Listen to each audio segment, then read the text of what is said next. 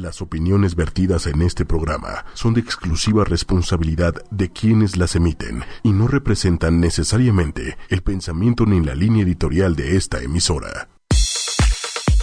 Hola, buenas tardes. Hola, Monse, ¿cómo estás?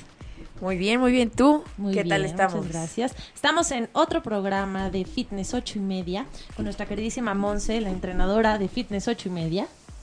Y hoy estoy aquí, la nutrióloga Maribel Cerro. Disculpen, es que me distrajeron por aquí un poco, entonces ya no sabía qué decir.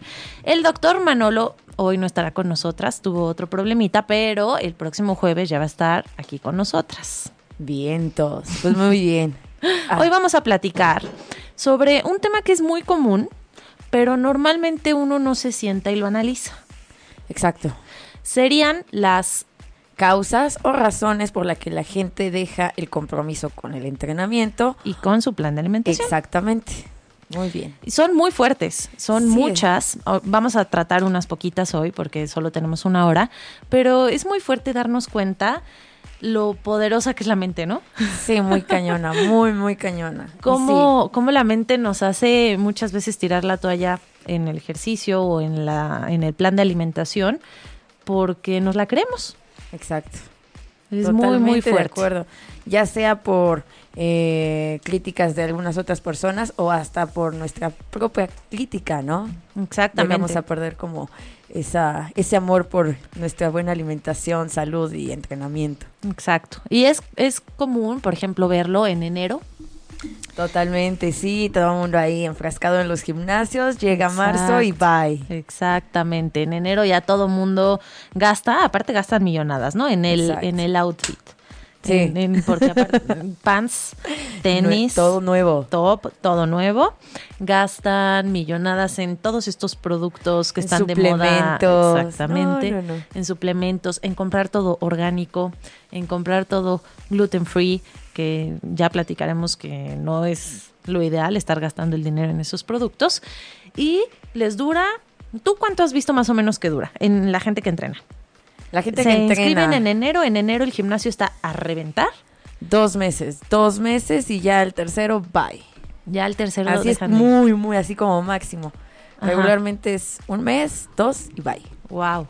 No, pues mucho menos de lo que pensé, ¿no? Exactamente. Que bueno, sí. en la dieta yo también he visto que a veces les dura dos semanas. sí, En verdad. poquito, sí. Llegan a consulta súper súper decididos a hacer el cambio porque ya no pueden seguir con ese estilo de vida. Exacto. Los citas dentro de dos semanas y ya no regresan. Ay, sí. ¿Por qué? ¿Por qué pasa esto? ¿Por qué? ¿Por qué? Pues vamos a empezar a Pues muy platicar bien. por qué pasa esto. Ok, pues bueno, vamos a empezar con los hábitos que tenemos desde que somos niños. Desde que somos niños se fijan bien estos hábitos. Si tú cuando eres niño pues no te fomentaron esta parte de hacer ejercicio, alimentarte bien, muy difícilmente vas a poder tener estos hábitos en la, de- en la edad adolescente y en la vida adulta.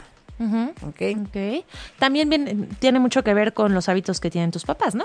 Exactamente, que bueno, viene de la mano. O sea, desde cuando eres niño te, te guías todo por lo que dicen los papás. ¿Ok? Todo lo que dicen los papás es bueno. o hacen. O hacen, exactamente. O sea, ¿cómo le puedes decir a tu hijo, y creo que ya lo hemos platicado en otros programas, que haga ejercicio o que el domingo salga a correr o meterlo a clases de fútbol si tú nunca te has puesto ni siquiera unos tenis? Ay, exactamente. sí, es sí, muy sí. difícil que tu hijo quiera hacer ejercicio si no ve que tú lo haces. De chiquitos imitan todo. Totalmente. También las amistades, ¿ok? También las amistades influyen mucho en esta parte.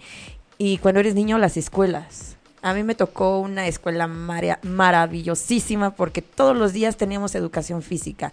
Hubo un tiempo que nada más un día no lo teníamos. Era muy importante para ese, para ese, ese colegio eh, fomentar la parte deportiva, además de la académica. ¿Y qué hacías más o menos? Si eran buenas, porque yo me acuerdo en mis clases Muy, de actividad muy, física. Muy buenas, muy, muy buenas. No hacíamos de hecho, nada. De hecho, por eso, desde ahí me enamoré de todo esto que es del ejercicio, porque en mi familia nadie hace, bueno, en mi época que estuve con ellos, pues nadie Ajá. hacía ejercicio. Mi mamá en algún momento era profesora de natación, pero cuando yo nací, nada, nada de ejercicio. ¿No? Eh, hacíamos en las clases de educación física, bueno, eh, pues capacidades físicas y todo eso, ¿no? Que te ponen a correr, eh, agilidad y todas Ajá. esas cosas.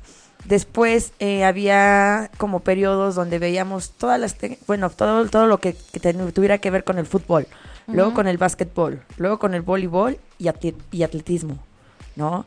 Entonces, como que en esa escuela, eh, conforme a las clases iban sacando a los mejores, de, dependiendo qué pues, aptitud para qué eran buenos, ¿no? O sea, ya fuera para fútbol, básquetbol, voleibol. eh, a mí me tocó ser de las buenas en, atle- en atletismo, de las pruebas de resistencia. Qué padre. Muy, muy Oye, buena. está increíble que fueran detectando para qué era bueno cada uno Exactamente. y lo impulsaran a hacer eso. Exacto. Y después y también lo que era motivante, lo que te hacía hacerlo más era el competir contra otras escuelas.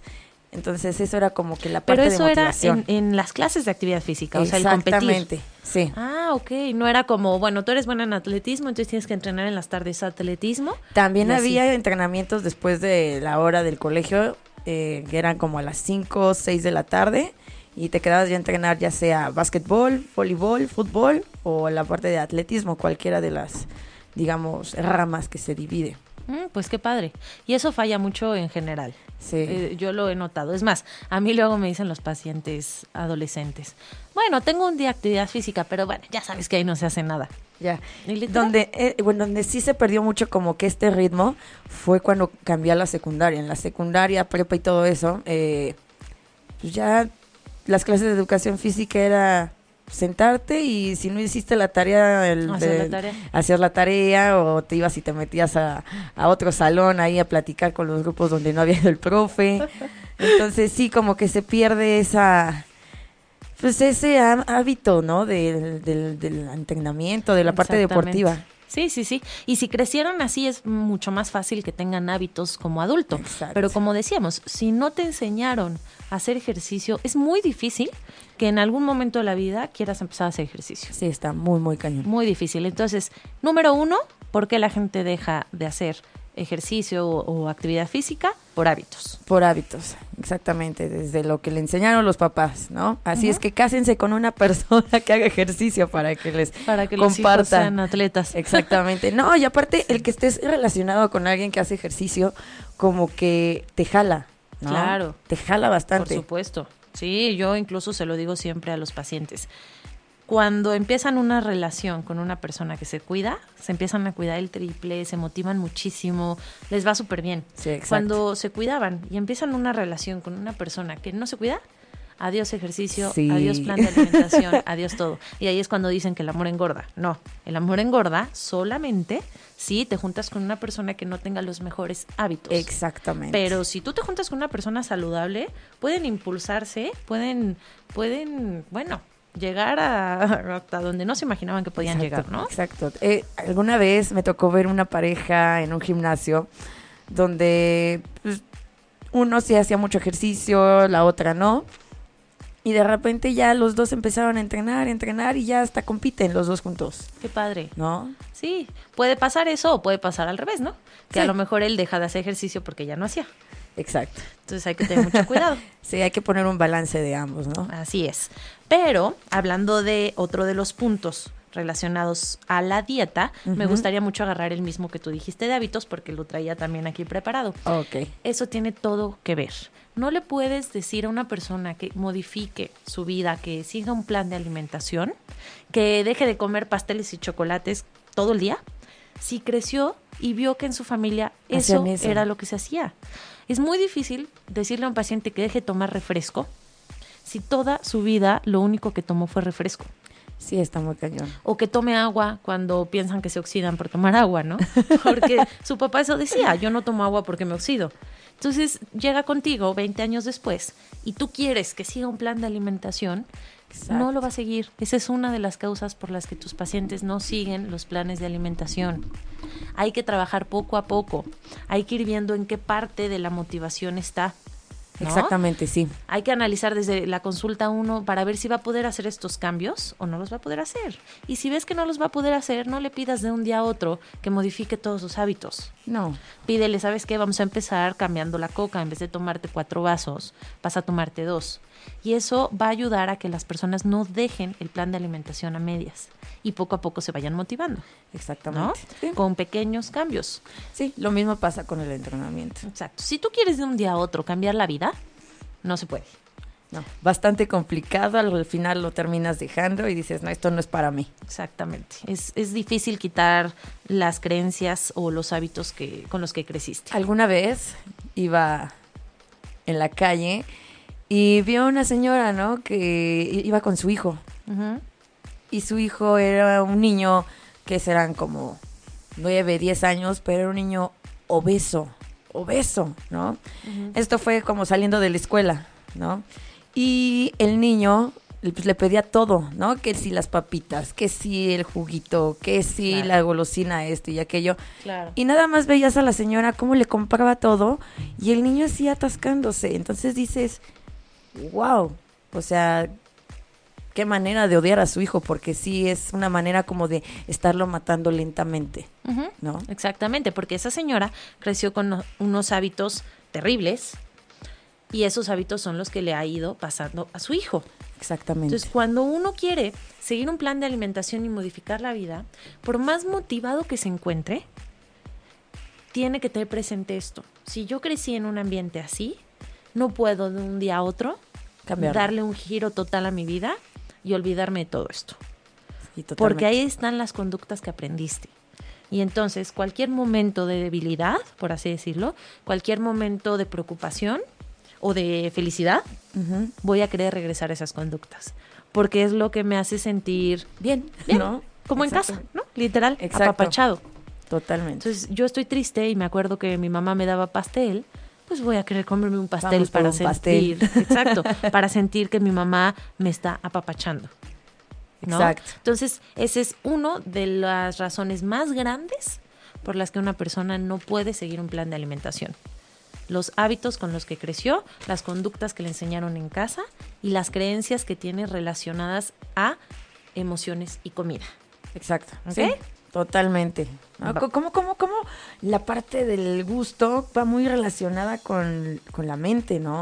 Ujú, O sea- Exactamente. Puedes perder la cabeza por un pastel. Literalmente que sí. ok, yo te que yo tengo en la parte del entrenamiento es la falta de interés.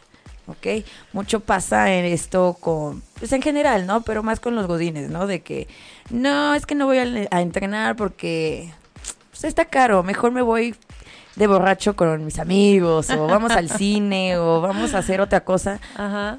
O sea, al fin y al cabo estoy flaco, ¿no? Muchas veces sí están delgados, sí, pero internamente no son lo más saludables. Exacto, lo hemos dicho ¿No? muchas veces. El estar delgado no es igual a salud. El tener sobrepeso no es igual a enfermedad. Obesidad sí. Obesidad sí ya está catalogado como una Como una enfermedad. enfermedad. Pero no podemos catalogar a una persona sana o enferma por su peso. Exacto. Eso es una realidad. Entonces sí, tienes mucha razón. Pierden mucho el interés y empiezan con esta excusa de es muy caro. Pero, Exacto. pero es muy caro para unas cosas, ¿no? Porque como bien dices, se lo gastan en un fin de semana de fiesta. O en un... Todavía no sale el unicornio, ¿verdad? Ese de Starbucks.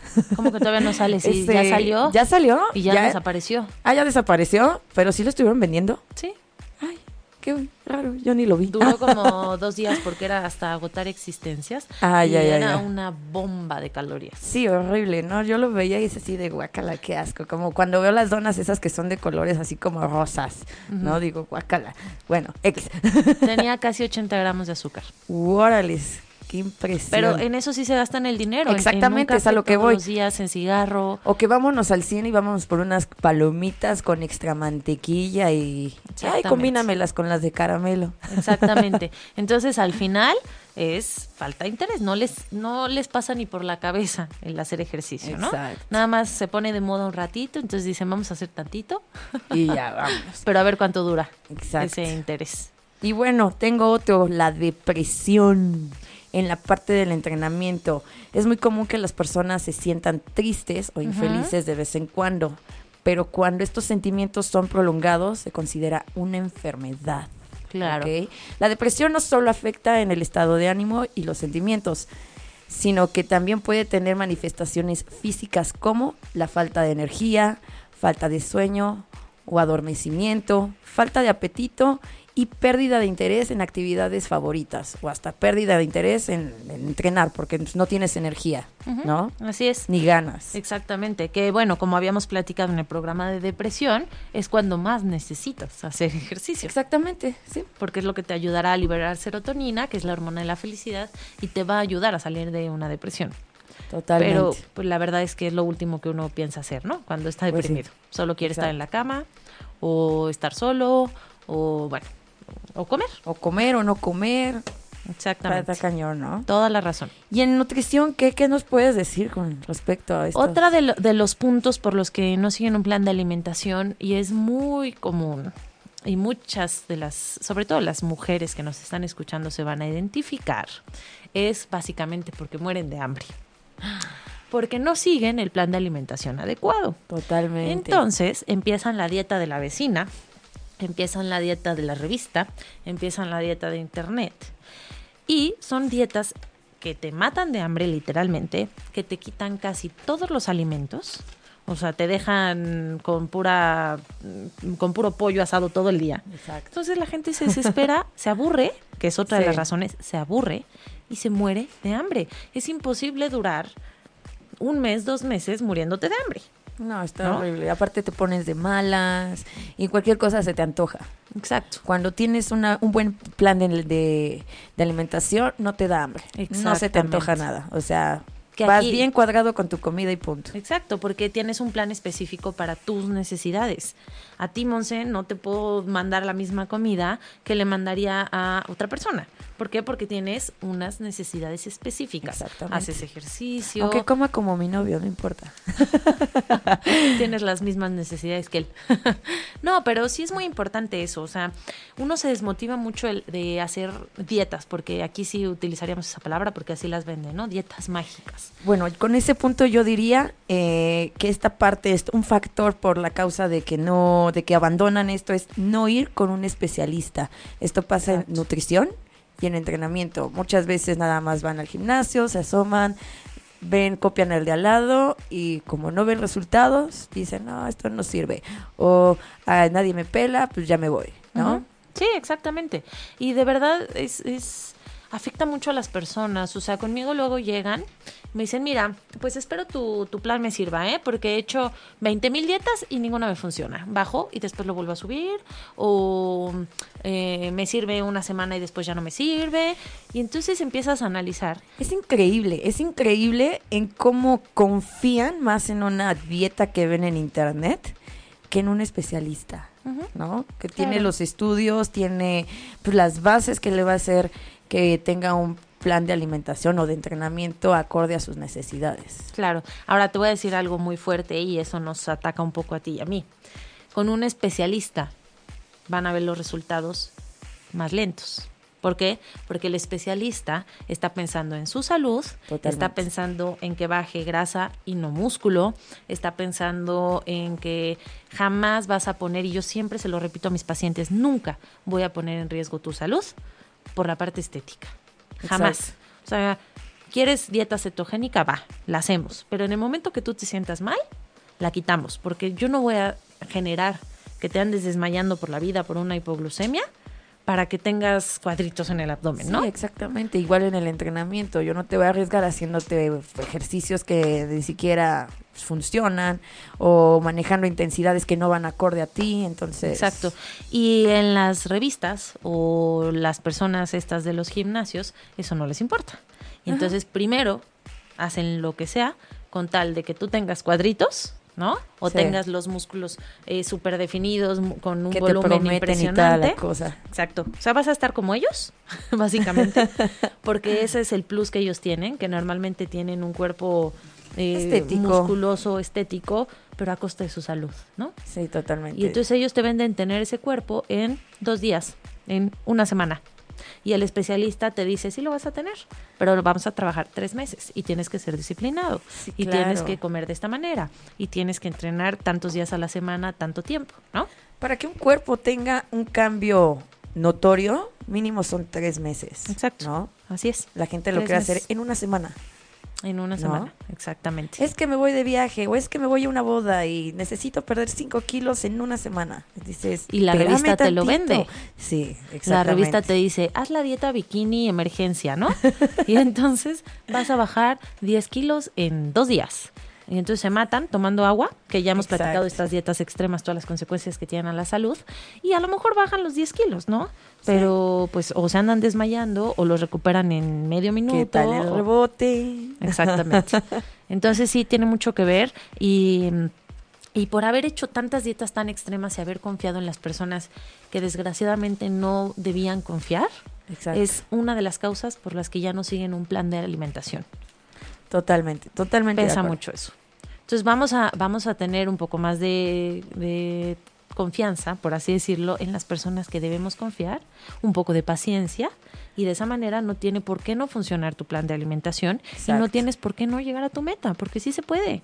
Con paciencia Claro se puede. que se puede. Disciplina, paciencia, motivación, sin duda alguna llegas a esa Con meta. eso. ¿Qué otro punto Bueno, nos tienes otro. tú, Nancy? Eh, objetivos claros y que sean reales. Eso va pues, de la mano con lo que acabamos, acabamos de hablar. Ujú. Si tú no tienes un objetivo claro y real, es como ir a ciegas por la calle. No sabes a dónde vas, Exacto. ¿no? Y pasa en, en los dos sentidos. O sea, Totalmente. a veces llegan contigo en la primera consulta y quieren bajar de peso, pero de repente te dicen que no, que ya quieren aumentar volumen y de repente te cambian la jugada y te dicen que ya no quieren aumentar volumen, que ya quieren bajar grasa, ¿no? Pero Sí. de un día a otro, porque en realidad no tienen definido qué es ¿Qué lo que es lo están que buscando. quieren? Sí, exactamente. Van ahí un poco con la corriente, con lo que el vecino dice y con lo que la prima les y con lo comentó. que ven las revistas y con lo que está de moda. Exactamente. Y si tú no tienes una meta a dónde llegar, pues ¿cómo vas a llegar? Exacto. no vas a hacer nada para llegar. O sea, tienes que fijarte, quiero correr un maratón. Te acercas a un profesional y el profesional te guiará y te dirá en cuánto tiempo puedes correr el maratón, en cuánto tiempo eh, vas a estar eh, preparado, etcétera. Pero si no sabes a dónde ir, Sí, cero resultados y es otra forma de desmotivarte, ¿no? Al final exactamente. del camino. Y de ir tirando un poquito la toalla, que era lo que Exactamente. decíamos al principio. También nuestros objetivos deben de ser medibles, ¿ok? Bien medibles, o sea, ya sea Totalmente. En tiempo, ya sea medidas, ya sea peso. Ujú. Que en peso no nos podemos, no nos tenemos que fijar al 100, sino más bien en Bien las dicho, medidas. Muy bien dicho. En las medidas y en los porcentajes de grasa. Exactamente. Oye, casi me tiras todo lo, lo sí, que yo digo. sí, sí, sí, pero no, yo, yo- estaba esperando a que hiciera esa cara esta Maribel. La conozco. Me paso una hora hablando con mis pacientes en consulta de primera vez explicándoles que el peso no El importa. peso no importa. No, en realidad no, el peso no importa. Lo que importa es cuánto mides, el porcentaje de grasa eh, y bueno, qué es lo que quieres lograr, en cuánto tiempo y bueno, ver así eh, objetivos cortos, a corto plazo, mediano y ya en tu objetivo final. Ahora, aquí, obviamente, si sus objetivos medibles son irreales, eso los desmotiva y tiran las cosas, ¿no? Sí, claro. Por ejemplo, quieren en, no sé, eh, un mes entrenando, quieren correr 10 kilómetros en no sé cuánto sea muy poco tiempo para correr 10 kilómetros. Como 40 minutos. Entonces, en un mes entrenando o menos quieren correr eso, ¿no? Cuando la primera vez que corrieron 5 kilómetros tardaron esos 40 minutos. Entonces, hay que ponernos metas chiquitas. Bueno, Exactamente. mejor mejoro mis 5 kilómetros y ya que en si- me tarde 30 minutos o algo así corriendo los 5 kilómetros, me pongo otra meta. Exacto, totalmente. Que lo mismo pasa en el caso del, del plan de alimentación, ¿no? quieren en dos semanas están esperando bajar 5 centímetros de abdomen, pues es difícil, ¿no? Sí, totalmente difícil, o sea, Yo la verdad es que nunca los dejo guiarse de sus metas a largo plazo. Yo les pido que borremos un poquito eso. Sí les digo, a ver, tu peso ideal es tal, ¿no? O bueno, tienes que bajar tanto porcentaje de grasa, pero vamos a ponernos metas chiquitas. Este mes nos vamos a enfocar en que bajes tanto porcentaje de grasa, ganes tanto porcentaje de músculo, cambies tanto en medidas y ya. Vamos a pensar este mes. Ya que logres eso, nos ponemos otra meta. exacto. ¿no? Entonces son metas reales, cortas y, como dices, medibles. Exacto. Porque si no, la desmotivación está todo lo que da. A la orden del día. Y es muy difícil, es muy difícil seguir por un camino si no estás viendo estos resultados, Totalmente. si no estás viendo lo que tú esperabas ver. Pero lo que pasa es que no, no te asesoraron o no te explicaron que lo que tú esperabas es ver. Otro punto. La falta de información. Claro, claro, claro. O sea, si no te asesoran correctamente y no te dicen, a ver, yo entiendo que tú quieres esto, pero, pero ahorita eso no se puede. No se puede por cuestión de salud, esto es mejor para ti, si no vas a perder esto, aquello, y los objetivos pues no van por ahí, ¿no? Exacto, exactamente. ¿Qué te parece si mandamos una cancioncita? Porque está muy interesante esto y veo que sí, tenemos sí. muchos puntos porque podríamos estar dos horas hablando Exacto. sobre estos puntos, pero vamos a mandar una canción que precisamente es la que tú querías escuchar, Monse, la de No Money de Galantis. Estás escuchando ochoymedia.com Hola, ¿qué tal? ¿Cómo estamos? Ya regresamos. Con Fitness 8 y media. Oye, Monse, mi querida Monse, ¿qué Yo crees? digo el teléfono, por favor. Ok, muy bien. Ok. Si quieres, empieza con el teléfono. Ok, el teléfono de la cabina es 55 45 54 6498. El Facebook es 8 espacio Y espacio media y el Twitter, que, se- que si me escucha Lili va a venir ahorita a molestarme por cómo lo pronuncio, es arroba 8 y media oficial.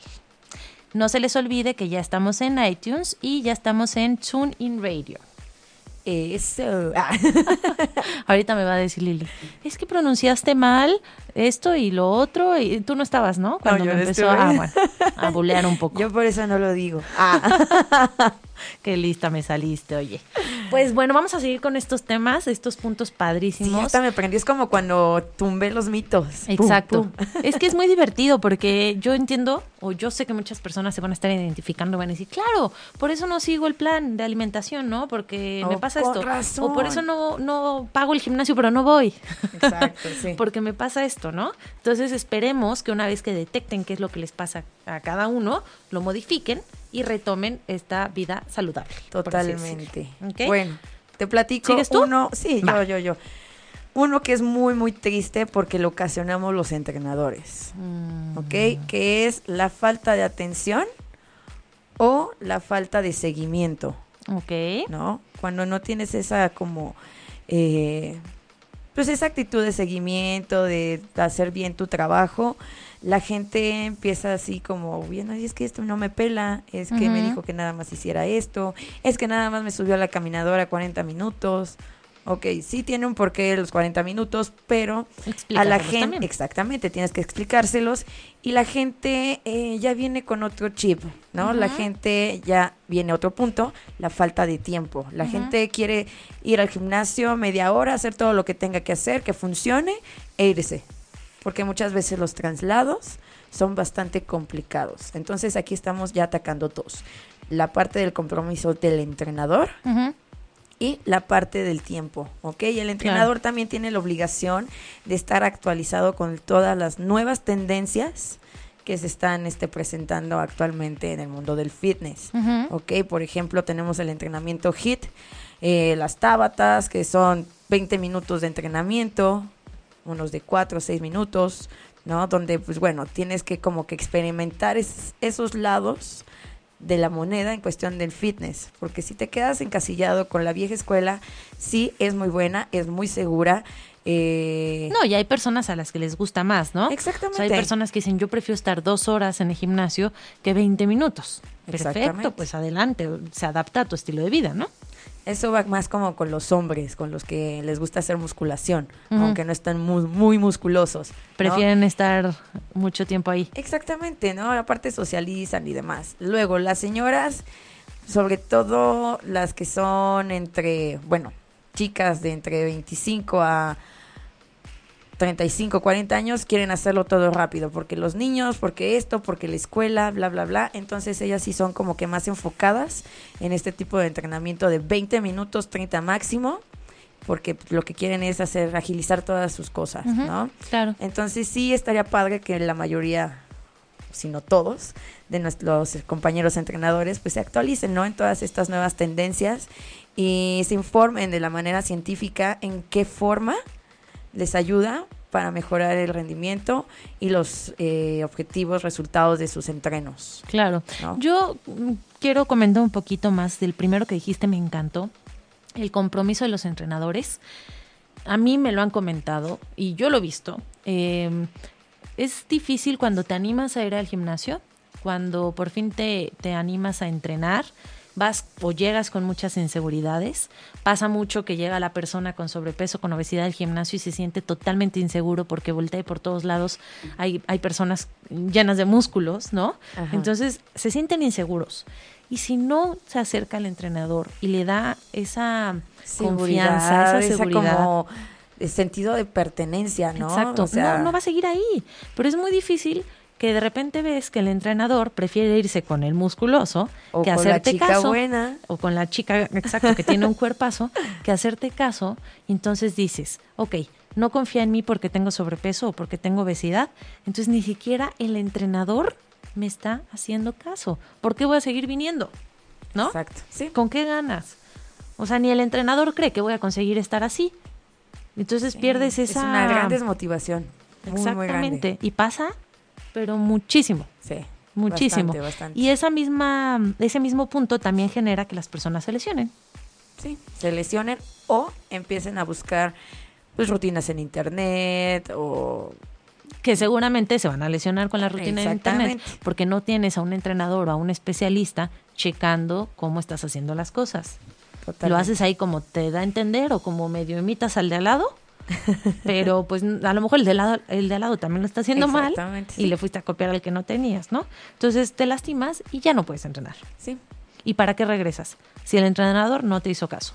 Si te sientes inseguro porque todos tienen, un, un- tienen unos cuerpazos y tú tienes que andar escondiendo, ¿no? Eh, todo. Sí, ahí va otro, gigante. la inseguridad. La inseguridad que tienes, pues vas al gym y a veces si ves cuerpos como impresionantes, dices, wow, yo quiero estar como ella, pero qué pena verme así. Y sí, vas con la ropa más aguada, eh, como que escondiéndote, a veces pues, mejor vas en horarios pues, que no son pico. Exacto.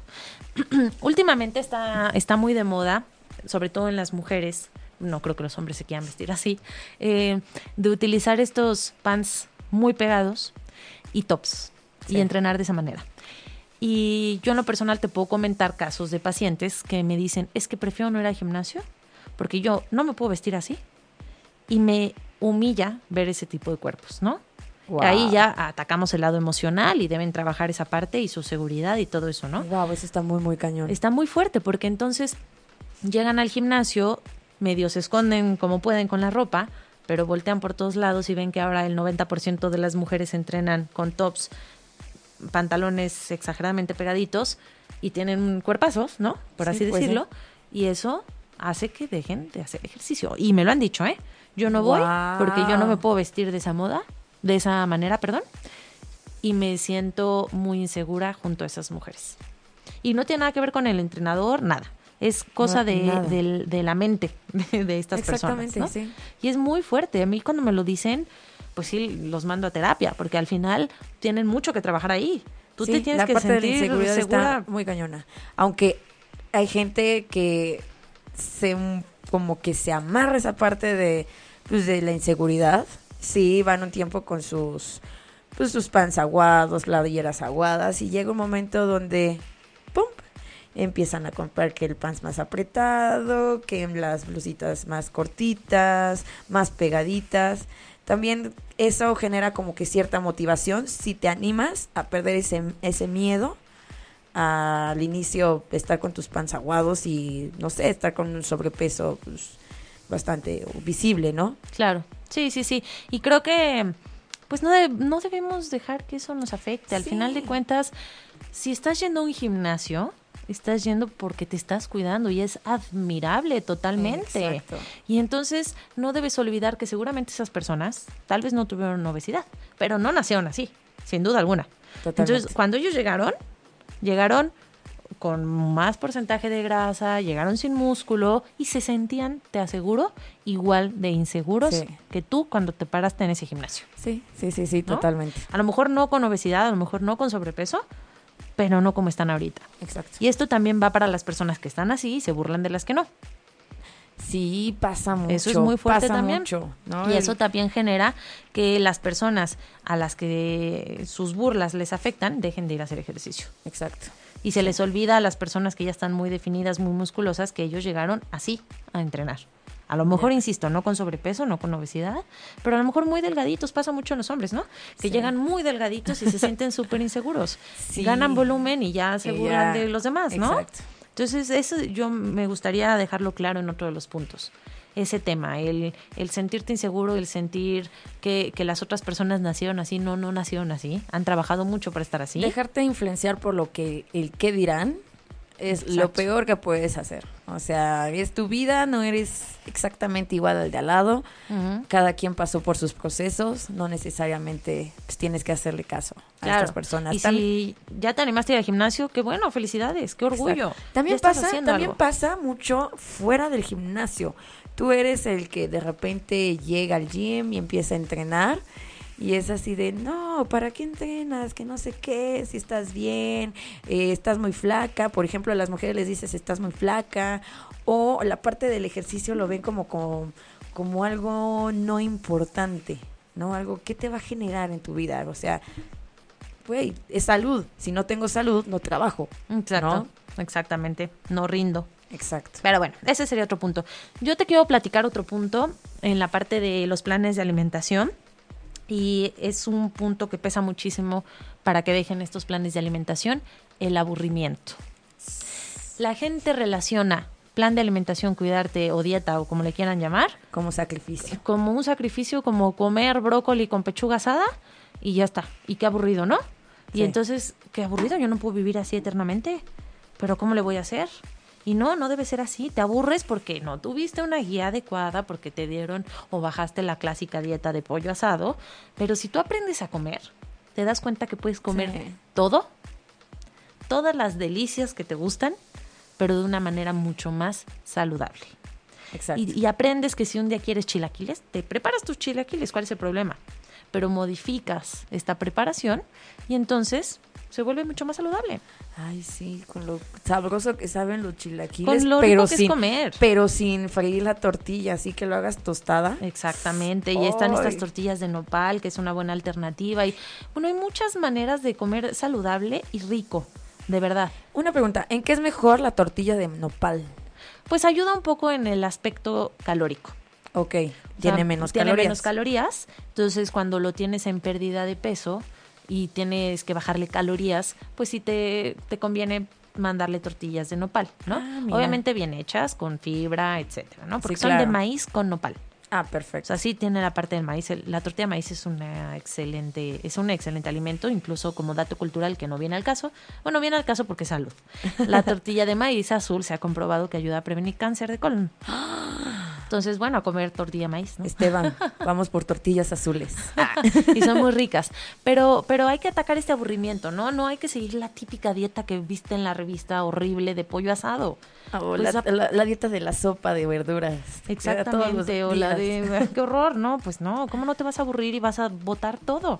Vas a aguantar una semana, dos semanas y vas a botar todo. No se puede comer todos los días lo mismo y aparte insípido. Ah, porque aparte preparan los, los alimentos y ni siquiera sal ni nada. nada le ponen, ni, ni un poquito de hierbitas, nada. Entonces, acércate a alguien que te asesore, inventa platillos saludables, modifica lo que te gusta comer a versión saludable Sí. y no tienes por qué aburrirte y no tienes por qué votar este plan de alimentación. Hace poquito vi, vi un meme donde decía, donde ya no sabes cómo comerte el atún, ¿no?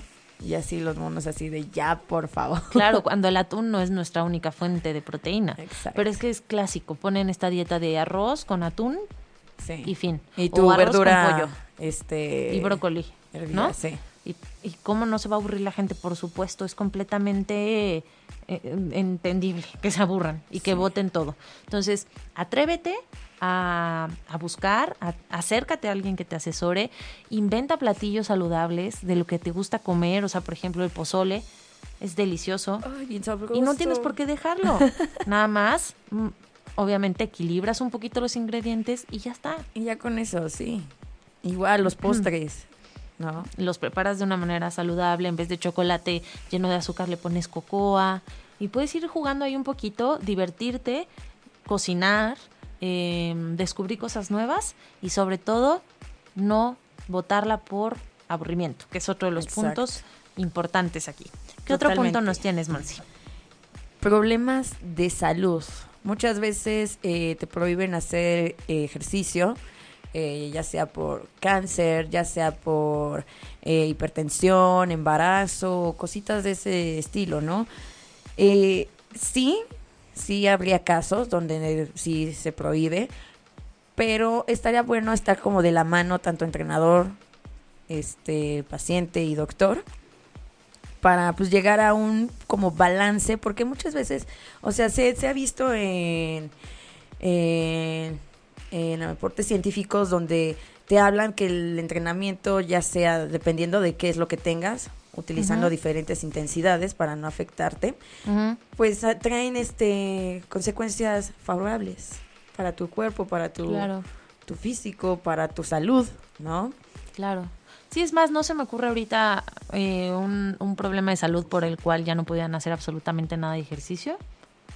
Al final, el ejercicio es salud, como bien dices tú. Exactamente. Entonces no hay que dejarlo por problemas de salud, que esto que acabas de decir va de la mano con otro punto que quiero comentar, que es justificarse. Exacto.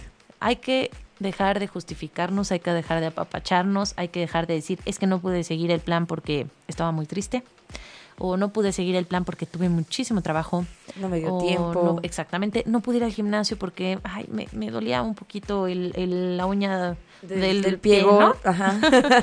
Y entonces te justificas porque la culpa pesa un poco menos cuando te estás justificando.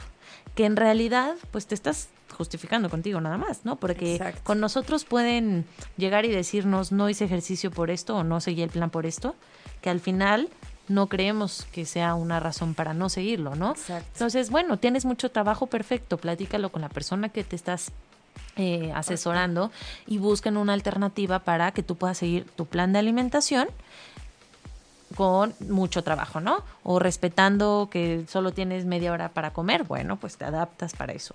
O si sabes que todo el día vas a estar corriendo en la calle, pues llevas tu loncherita con tu kit de toppers para, para alimentarte. Exacto. O no sé, si no tienes ni para llevarte tu loncherita, te llevas almendras y estás comiendo almendras cada cuatro horas. Pero no existe una justificación para no seguir el plan de alimentación. Exacto. Hay que dejar de hacerlo, hay que dejar de, de engañarnos y de creernos que, que está bien que no seguiste el plan de alimentación por esta situación, ¿no? Exacto. Pues sí.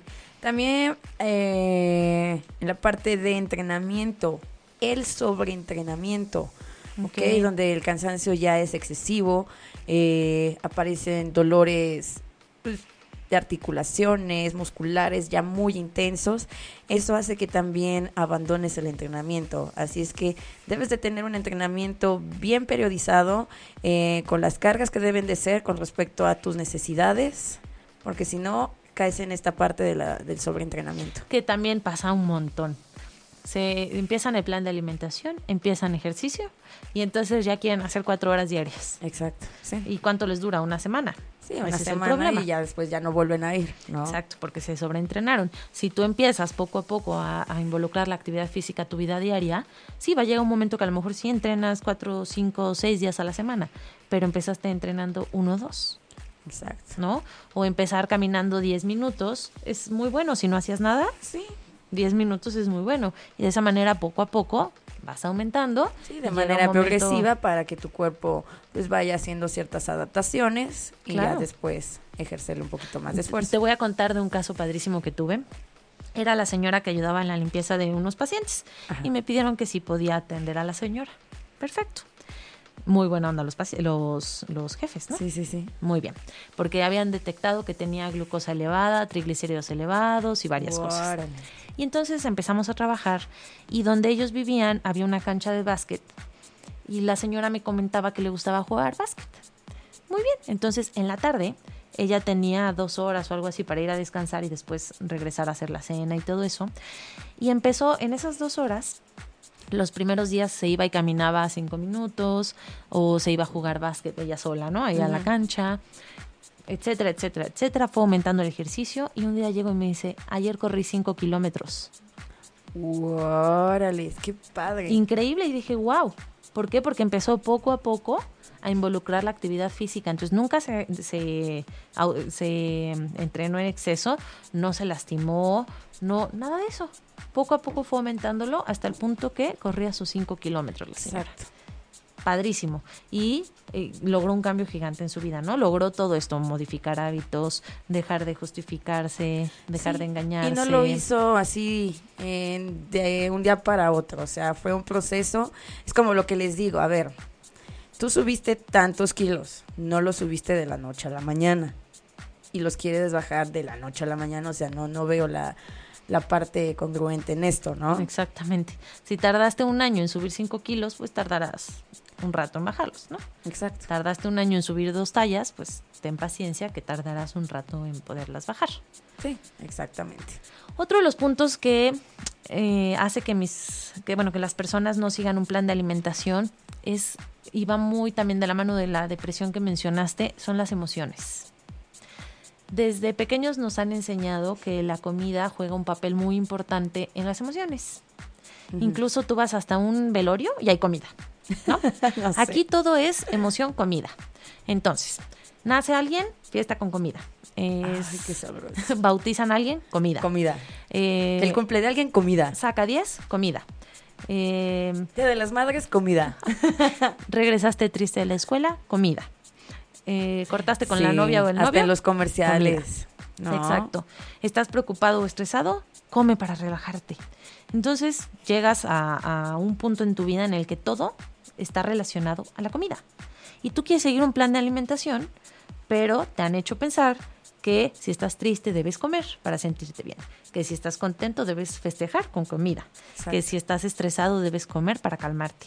Entonces empiezas tu plan de alimentación súper bien y de repente en el trabajo empieza el estrés. Y entonces tú te estás volviendo loco de estrés. ¿Y qué buscas? Llegar en la noche, quitarte los zapatos, no ir al gimnasio, por supuesto, y sentarte a comer enfrente de la televisión. Porque te enseñaron que eso te va a hacer sentir bien, te va a relajar. ¿No? Entonces las emociones juegan un papel súper importante en un plan de alimentación. Si no te asesoran y no buscas controlar estas emociones, es muy difícil que sigas un plan de alimentación o también que te apliques con el ejercicio, ¿no? Un plan de entrenamiento bien elaborado. Exacto, entonces como yo les digo, el 99% de lo que comemos es emoción. No debemos olvidar eso. Déjame, me como mis tristezas. Ah. Literal, si llegan, si llegan a consulta deprimidos, con una depresión moderada, no puedes esperar que la persona de un día a otro siga tu plan de alimentación.